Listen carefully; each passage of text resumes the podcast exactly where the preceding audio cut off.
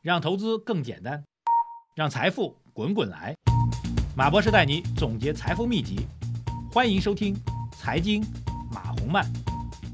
好，各位喜马拉雅财经马红漫的听众朋友们，大家下午好。二零二四年的一月二十六号，今天是周五啊。这个这一个礼拜的市场交易呢，真的是起起伏伏啊。这个大家心态也跟着它，一会儿兴奋，一会儿低落啊。那么从日 K 线来讲呢，本周的周一呢是继续大幅度的杀跌啊。这个周二的时候出现一个探底回升啊，三四五到今天上证指数都还算是上涨的啊。今天上证指数还涨了零点一四，但实际上大家都知道啊，这一轮所谓上证指数上涨呢是有一定的这个偏颇吧，就是结构性行情。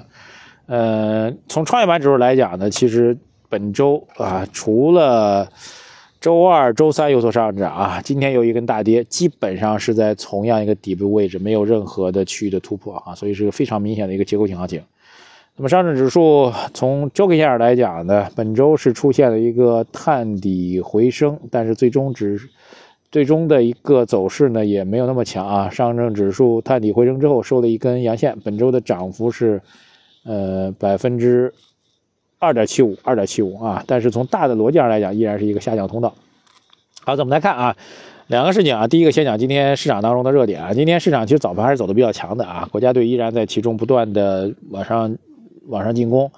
但今天下午的时候，一个意料之外的消息啊，主要是生物医药的这个 C 叉 O 啊，就是我们说生生物医药外包服务的一些企业，因为这个药明康德啊，这个药明生物啊，这个大跌，在香港上大跌啊，带动了整个医药板块的调整。医药板块调整呢，又不是单单的一个板块的调整，又带动了整个港股的科技板块调整啊。港股科技板块调整，又带动了 A 股的创业板跟科创板的大调整。然后呢，因为这个板块占的权重和市场的影响还比较大，所以直接带动了整个市场指数，最终也出现了一定的回落啊。这就是今天市场的状况。那么消息什么呢？消息是美国的 议会有议员的。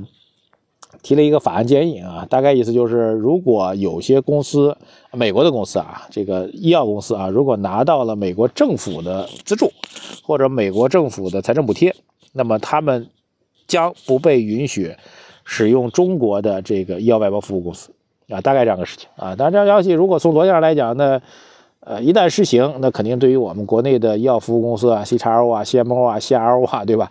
都会造成比较大影响啊，因为直接就断了你的美国的财路了。而且我们知道，这些医药外包服务公司的主要的服务对象就是美国啊，就是美国。呃，所以实际上确实是个利空，所以个股出现暴跌，行业出现暴跌啊，这很正常。但是你说从它又延伸到整个科技板块大跌，这中间实际上是这逻辑是不通的啊，不通的。这里要强调一下，主要是医药板块出现了一个注意啊，或有风险啊，或有风险。为什么叫或有风险呢？因为这只是一个议员的一个提案啊，这个提案如果能够。要真正能够实行和通过，还需要三个大步骤。大家对美国这个立法系统也比较熟的话，众议院得过，众议院过完，参议院过，参议院过完，这个美国总统啊，也许是拜登啊，也许是下届总统啊，呃，签字才能够正式去通过实施。一旦通过实施的话，那这事儿就大了啊，就是大，确实有影响。但是据我们了解呢，这个第一个时间很漫长啊，美国立法的过程当中，各方面的利益群体相互角逐，本身很漫长的一件事情。绝对不是一时半会儿明儿就执行的事情，这是第一个澄清啊。第二个主要澄清什么呢？就是也不是那么简单的，就是对于美国的这个创新药的企业来说，它不用中国的 C 叉 L 的服务，它用谁呢？那中国的 C 叉 L 服务是全世界最有竞争力的啊。我们是弄了一大批的这个医药学毕业的硕士博士，在那儿天天在实验室里帮他们去做这服，而且服务配套啊，包括跟医院的关系呀等等管理呀。它是一个非常非常细致的活，就大家不要觉得这个生物医药创新研究，特别是医药外包服务是一个很高科技的东西。当然有高科技啊，但它另一方面实际上是一个人力，人力有点像这个劳动密集型产业啊，就真得有人。当然这人呢可能是医学本科、医学硕士、医学博士啊，那大量的人往上扑，这事儿全世界中国不干的话，别人说实在的也干不了，也干不了，是这样的状况。所以。那药企讲着，如果将来不能用中国的，那我怎么怎么去做药物研发呢？我这部分服务交给，比如交给印度，交给越南，成本会高很多，对吧？这个问题我觉得还是有一个 battle 在里面啊，有一个这个争议在里面，对吧？这是提一啊。那今天市场的更多是个情绪化，但是第二个大点就是什么呀？这样个情绪化其实对市场指数做了个修正啊。修正点什么地方？就是经过了连续两三天的大涨，主要上证指数啊，市场到了这两千九百点上方之后呢，本身是有挑战的。我们并不看好市场指数一蹴而就的什么三千点啊，什么大牛市啊，这真真的是瞎扯。我们基本面研判有我们自己逻辑啊，在思域当中给大家讲过基本面研判的逻辑啊，远远没到，远远没到，所以不能盲目乐观啊。打下来是好事，如果一蹴而就，指数就走得很好，大家都从之前的这个哭爹喊娘，一下子变成了这个歌舞升平，那可能相应的政策就不出了。注意啊，第三个点什么呢？就是本周为什么涨啊？缘起于周一晚上这个外电报道的所谓两万亿的这个平准基金啊，那么。